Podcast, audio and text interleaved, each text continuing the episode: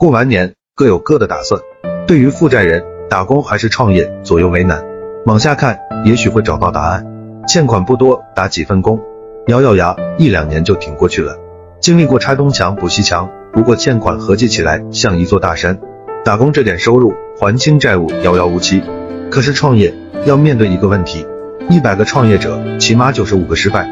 从满怀期待拼搏到一无所有，再拼搏到负债累累，余生耿耿于怀。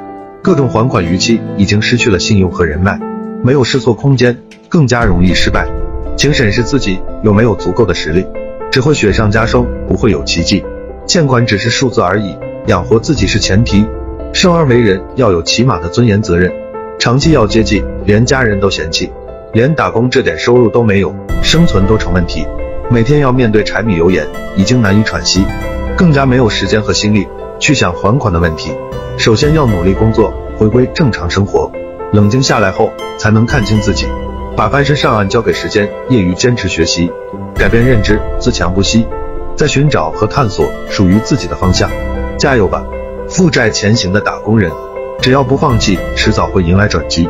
感谢关注，欢迎交流。